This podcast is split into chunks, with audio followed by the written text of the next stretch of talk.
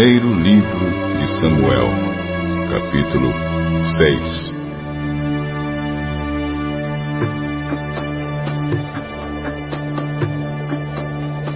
Já fazia sete meses que a arca da aliança estava na terra dos filisteus. Aí chamaram os seus sacerdotes e os seus mágicos e perguntaram: Que faremos com a arca do Senhor? Se a mandarmos de volta, o que devemos enviar junto com ela?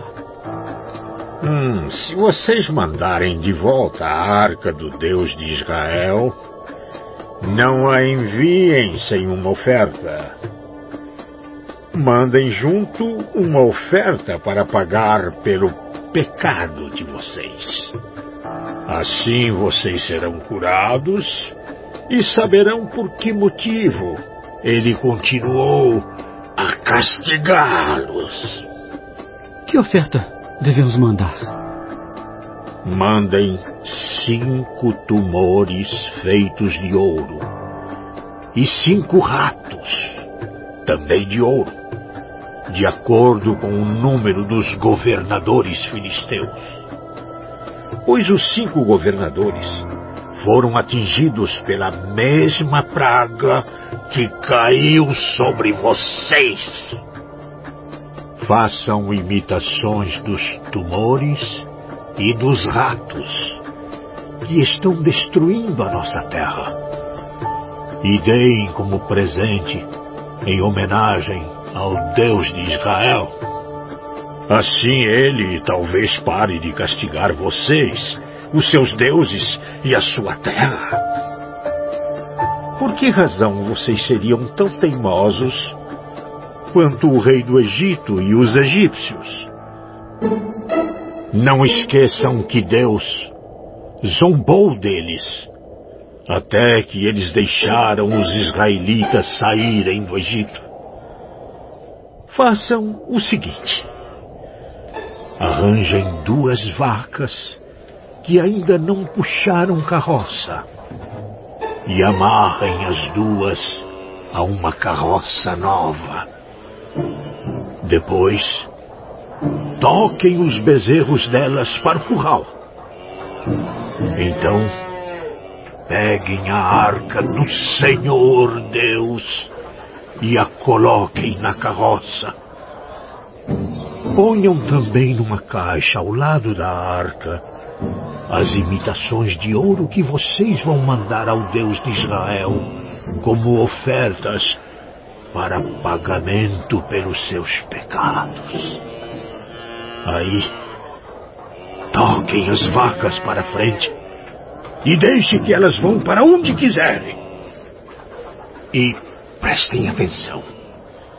Se a carroça for na direção da cidade de Bet-Semes, isso quer dizer que foi o Deus dos israelitas que nos mandou este grande mal. Mas se isso não acontecer, então quer dizer que não foi ele quem mandou esta praga, e sim que ela veio por acaso.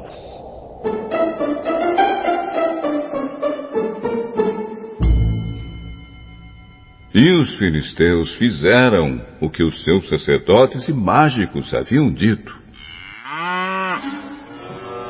Pegaram duas vacas e as amarraram à carroça e prenderam os bezerros no curral. Depois puseram a arca do Senhor Deus na carroça, junto com a caixa onde estavam os ratos e os tumores de ouro. Então as vacas foram diretamente para a cidade de Bet-Semes, andando e mugindo, sem se desviar do caminho. E os cinco governadores filisteus a seguiram até a divisa de Bet-Semes.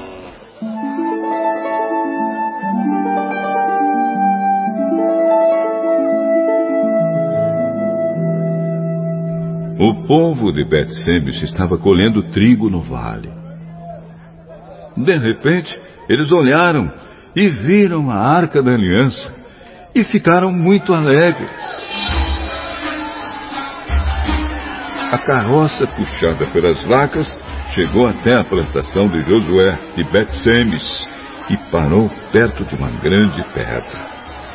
Então os moradores dali cortaram em pedaços a carroça de madeira, mataram as vacas e as queimaram em sacrifício a Deus, o Senhor.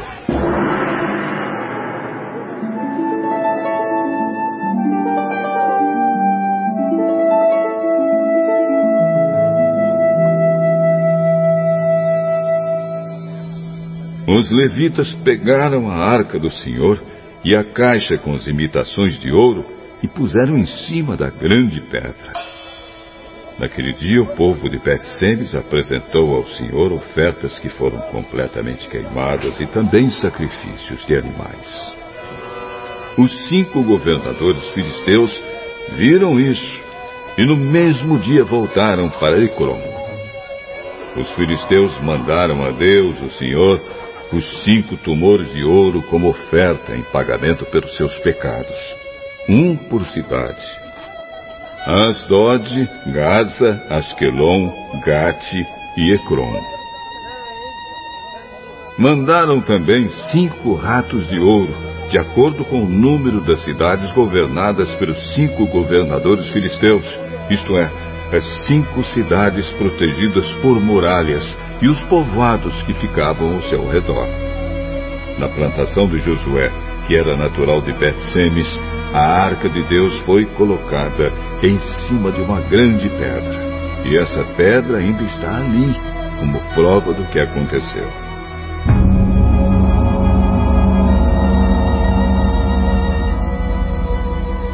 Setenta homens de Bet-Semes olharam para dentro da arca da aliança. E por isso o Senhor os matou.